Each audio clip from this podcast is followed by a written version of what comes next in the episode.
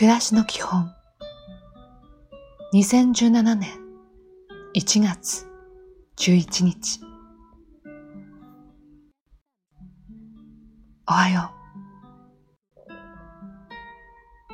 う。チャンスが来たらチャレンジしましょう。後悔はやったことではなくやらなかった時に思うからです。今日も丁寧に。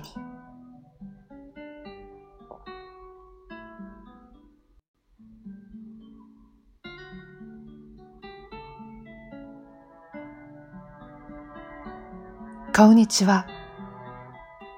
自分にできること。あるいはやりたいと思っている夢があれば今すぐ始めましょう。行動に移しましょう。見切り発車でもいいのです。いい一日を。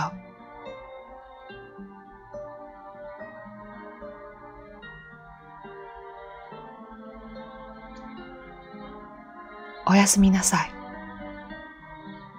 怖いことがあったら、そこから逃げるのではなく、そこに飛び込んでみることです。そうすれば、怖いことに追われることはないでしょう。今日もお疲れ様でした。